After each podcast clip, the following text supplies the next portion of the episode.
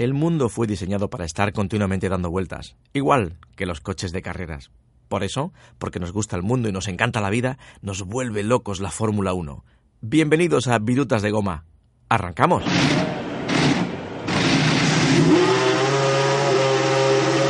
Esto es Virutas de Goma en motor.es.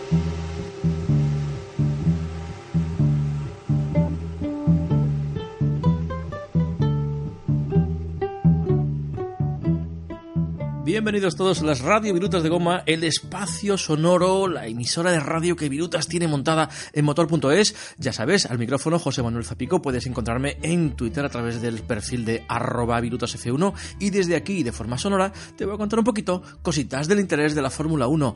Hola Sara, ¿cómo estás? Hola Petardo, descastao, que me han dicho que te han visto en el restaurante Arte Vida de Cádiz con una morenita muy guapa. Bueno, yo a ti no te voy a decir nada de aquella vez que te fuiste de copas con una iPhone. Bueno, bueno, no entremos en detalles personales. Vamos al lío, que creo que ha gustado mucho una historia que te ocurrió con Michael Schumacher. Ah, sí, ha gustado mucho la historietilla que he contado por Twitter, pero te la cuento por aquí.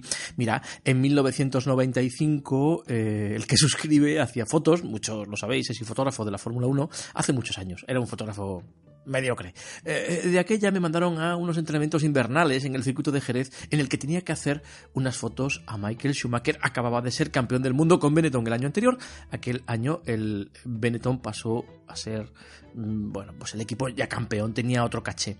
De aquella, año 95, pues hace 22 años, eh, los fotógrafos podíamos entrar, movernos, zascandilear por los boxes y pedí permiso y monté dentro del box donde estaba el Fórmula 1 de Michael Schumacher, monté un estudio de fotografía. Monté unas flashes, monté unos trípodes, monté un fondo y le hice a Michael Schumacher unas fotos posando para mí con la revista para la que yo trabajaba entonces, Fortuna Sports en la mano, con el volante, con el casco, bueno, unas fotos normales de un piloto posando para un fotógrafo. Al acabar la sesión, me di cuenta de que al final del pit lane acababan de pintar las líneas en el circuito eran líneas azules y blancas y como el mono era de color celeste supuse que bueno con unas líneas concéntricas que apuntaban hacia un piloto podía estar bien oye Michael ¿te parece si nos vamos allí y hacemos unas fotos? me dijo el tío bueno de acuerdo fuimos caminando para allá hicimos las fotos y le pedí que me señalara con el dedo, que hiciera algún gesto de ok, algo así, no le hizo demasiada gracia.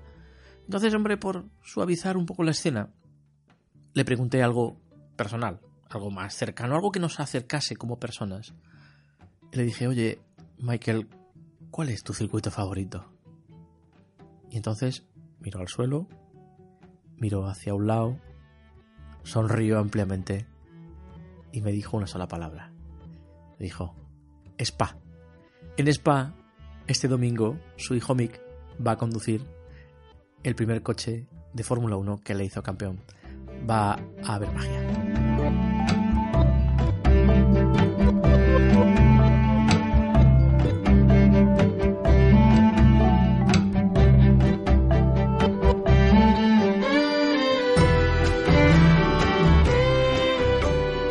Es una historia muy bonita, Virutas, pero déjate de batallitas de abuelete, que eres un pureta. Ignacio Aguilar nos pregunta a través de Facebook que cómo es el contrato de Sainz con Red Bull, ¿es renovable año a año?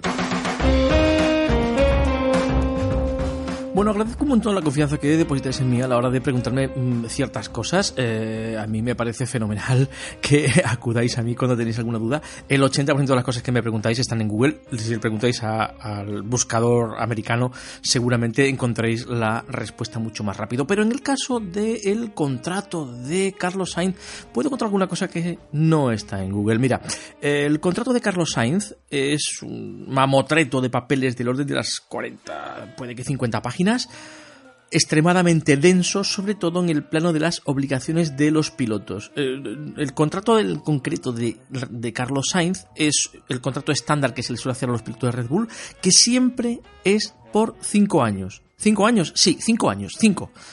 Ocurre que Red Bull lo va renovando cada año porque lo que hace es dar validez a la prolongación de ese periodo establecido al principio.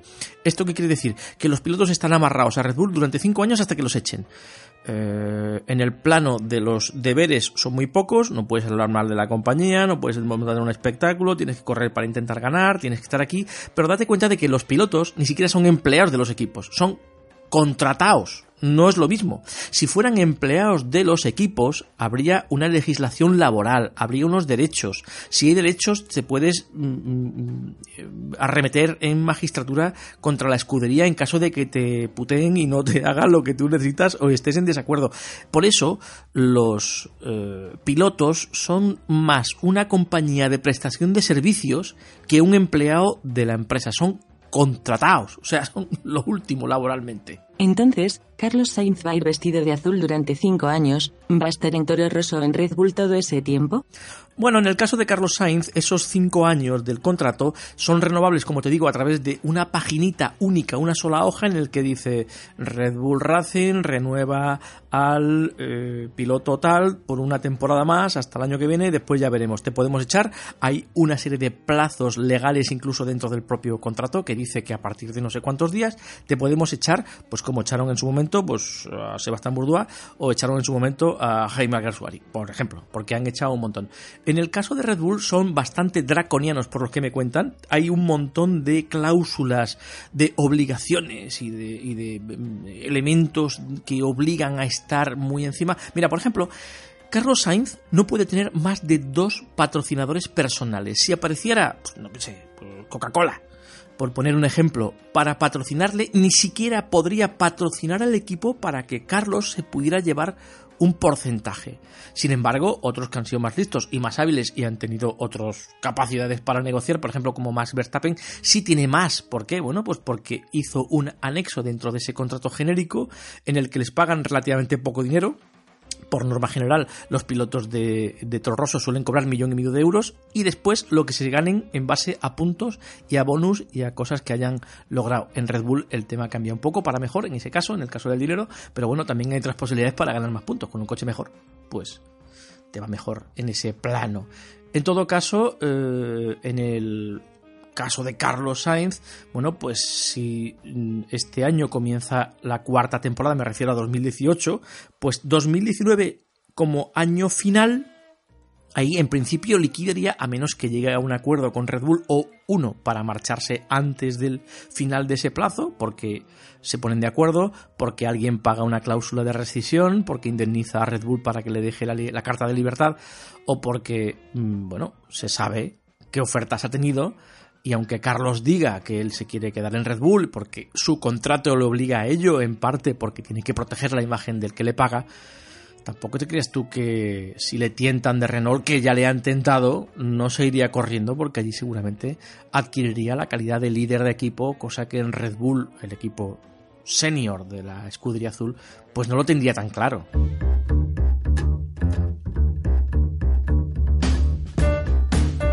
Ignacio tiene más preguntas. ¿Está en los planes de Liberty Media bajar los precios de las entradas de las carreras? ¿Cuánto cuesta ir a Monmelo como mínimo sumando alojamiento, entrada y comida? Bueno, es que Liberty no son los que venden las entradas, las entradas las venden los circuitos. Mira, esto funciona de la siguiente forma, es muy sencillo.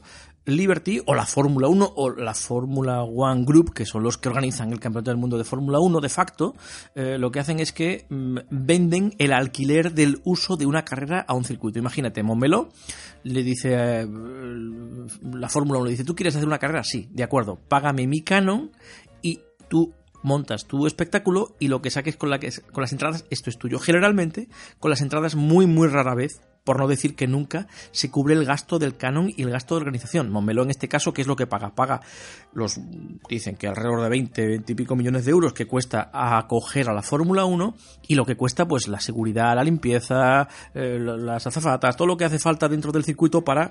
Mm, montar eh, un, un, ciclo como es la Fórmula 1. Única vía de ingreso, las entradas. Las entradas no las vende Liberty. ¿Quién las vende? Las vende el circuito, que pone el precio que les parece. Obviamente, a mayor número de entradas que vendan, más cubre los gastos, a mayor precio, más pasta eh, se encuentran en la caja para poder pagar esto. Siempre hay un equilibrio entre lo que se cobra para poder llenar el circuito y la cantidad de entradas que vendes, pues va un poco en función también de lo caro o barato que lo pongas. En el caso de cuánto cuesta irse a Montmeló, pues mira, Ignacio, tú vives en Toledo y entonces, ¿qué es lo que te cuesta ir hasta Montmeló? Pues en coche, pues en AVE, pues un hotelito que te cueste 120, 150 euros por noche en las noches del Gran Premio, pues vete sumando. Mm, en el caso de Montmeló en concreto, la entrada más barata creo que ronda los 140, 150 euros mm, con un asiento, que no sea en la pelús más, más tirada, pero te puedes hacer socio, que creo que cuesta como 145, 143, 141 euros, y con ese carnet de socio puedes entrar a todas las competiciones de toda la temporada de todo el año y te cuesta lo mismo que la entrada básica. Estudia este caso, mira, si vas tú solo y vas en tu coche con un hotelito, con unas entradas y con unos bocatas, por menos de 400, 500 pavos te puedes montar un gran premio estupendo.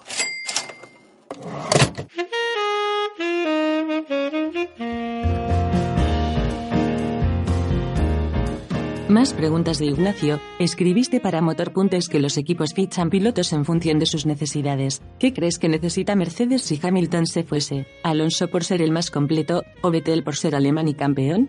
Los equipos de Fórmula 1 son grandes compañías que eh, gastan mucha, mucha pasta, que invierten en una tecnología y que ponen a un piloto, el mejor disponible, importante, disponible, eh, encima de un coche para ganar. Eh, en el caso de Mercedes, bueno, pues tienen a un tricampeón del mundo como es Lewis Hamilton y tienen a un muy correcto segundo piloto que es Valtteri Bottas que está dando un resultado bastante mejor de lo que en un principio se pudo suponer. Claro, con un buen coche, pues un piloto medianero tirando para bueno, como es Valtteri Bottas, que no es campeón, que ha ganado carreras solamente con un gran coche, bueno, pues puede hacer un buen papel. En el caso de que Hamilton se marchase, bueno, pues directamente necesitarían un primerísimo espada. Y entiendo que tanto Fernando Alonso como Sebastián Vettel pues cumplen un poco con ese perfil.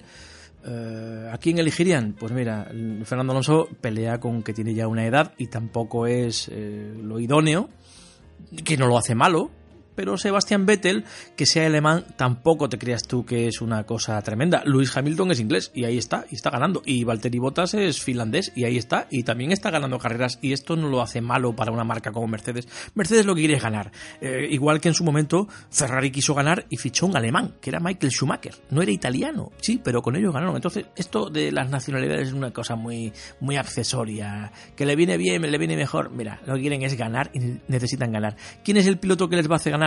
Pues el mejor. Y ahí mm, Alonso y Vettel están muy a la par, ¿no? Hay una gigantesca diferencia entre uno y otro y yo creo que los dos podrían hacer un papel magnífico, sin duda con una ventaja extra para Sebastián Vettel y es que, eh, bueno, pues, pues es más joven. Otro contertulio, esta vez por Twitter, Matías Casamayor, desde Córdoba, Argentina, quiere saber qué pasará con la Fórmula 1 si algún día se electrifica, que si entra en colisión con la Fórmula E. Has escrito sobre esto y siente curiosidad. Bueno, la semana pasada he escrito efectivamente un artículo en motor.es sobre la futura electrificación de la Fórmula 1. Eh, vamos a ver, esto no es una cosa que eh, sospechemos o sepamos, sino es algo a lo que va encaminada la industria eh, en general. En el año 2040 en Inglaterra, en Francia, en Alemania ya hay en marcha legislaciones para que no se venda ni un solo coche de, de mm, con motor de, explosión, con combustión interna. ¿Esto a dónde nos lleva? Nos lleva a que todos los coches incluso antes, de hecho, McLaren ya está fabricando, ya está desarrollando un, un, super deportivo completamente eléctrico. Los Tesla van estupendamente, eh, todas las marcas tienen ya un pie puesto en, en, este tipo de vehículo. ¿Esto qué va a ocurrir? Va a ocurrir que toda la industria se va a girar hacia lo eléctrico y va a olvidar el desarrollo eh, no solamente de los motores, sino que cuando no haya motores por la calle que anden a gasolina, ¿quién va a fabricar esa gasolina? Entonces, tener un motor de explosión va a ser un problema. A día de hoy, la Fórmula E, que es, bueno, es una categoría dignísima y que ha inventado muchas cosas desde el punto de vista industrial y del espectáculo, bueno, pues los coches no se puede decir que sean decepcionantes, pero son muy, están muy, muy lejos de lo que, de las prestaciones que arroja un Fórmula 1 podrían alcanzar, podrían alcanzar teóricamente hasta los 300 kilómetros por hora, pero devorarían sus baterías en, mucho más de los 15-20 minutos que les duran a día de hoy. Pero con unos 270 caballos que tienen y los cerca de 900 kilos, bueno, pues son bastante más pesados que un Fórmula 3, eh, con una caballería similar a un coche de ese tipo. Entiendo que cuando mañana, dentro de 15, 20 años, dentro de los años que sean, todos los Fórmula, todos los monoplazas sean de motor eléctrico, pues habrá exactamente igual que hay hoy, Fórmula Fórmula 3, Fórmula 2, World Series, eh, la GP3, la Fórmula 1. Habrá un escalado de potencias o un escalado de, de, posibilidades en los que bueno, pues se vayan formando los pilotos que lleguen a la categoría más alta. Si mañana inventasen un Fórmula 1 que fuera completamente eléctrico, quiero pensar que tendría unas prestaciones similares bueno, es una ciencia ficción lo que estamos haciendo, mm, a lo que es un actual Fórmula 1, y de ahí para abajo pues habría una escalera de potencias y de aceleraciones que diesen como cúspide a una Fórmula 1 al final eléctrica. Hombre, yo soy eléctrica, pero molan mucho más los coches que metan ruido. En el futuro van a aparecer aspiradoras. Sí, pero es inevitable, vamos hacia eso. Yo no sé si al final los vehículos van a ser completamente eléctricos todos. Lo que sí está claro es que de gasolina ya no van a ser más. Esto, esto parece ser que ya está claro. El, el motor de combustión interna, bueno, pues lleva un siglo en el planeta impulsando coches. Muchas gracias, ha sido fantástico. Nuestros coches todavía lo son de ese, de ese tipo de energía. Yo no sé si al final serán nucleares, serán eólicos, serán de hidrógeno o serán eléctricos. Todo apunta a que de momento, en las próximas décadas, llegan los vehículos eléctricos y si los coches de carreras son un eh, reflejo de los coches de calle, entiendo que con el tiempo y cuando las prestaciones sean equiparables, tanto en peso por las baterías, en capacidad por su duración o, longevidad o, autonomía y en prestaciones en cuanto a lo que es la, velocidad y la aceleración, pues entiendo que los Fórmula 1 del futuro, pues cuando saquen una batería que sea como la de tu coche y del mío, pues ese motor que llevan V6 que cada vez suena un poco menos, pues terminará siendo eléctrico porque, porque a Dios nos lleva al mundo. Y no es que sea gusto de nadie, sino que es que vamos hacia eso de forma inevitable, ineludible. Bueno, al menos este fin de semana los Fórmula 1 seguirán sonando, porque creo que el carrera en Bélgica, algo es algo. Este fin de semana, Gran Premio de Spa, Gran Premio de Bélgica, el circuito donde se discierne quién es un hombre y quién es un niño. Vamos a ver qué ocurre y vamos a ver esa escena maravillosa de Mick Schumacher llevando el B194, el coche que hizo campeón a su padre, el Benetton Ford, que corrió en 1994. Va a ser una escena absolutamente fascinante, histórica, algo que nos encantaría saber que Michael Schumacher estará viendo, aunque sea desde casa. Michael, Seguimos esperándote. En el fondo eres un sentimental, Virutas. Hasta la próxima, Sarita. Me voy a la playa con mi camisa hawaiana. Y también eres una hortera.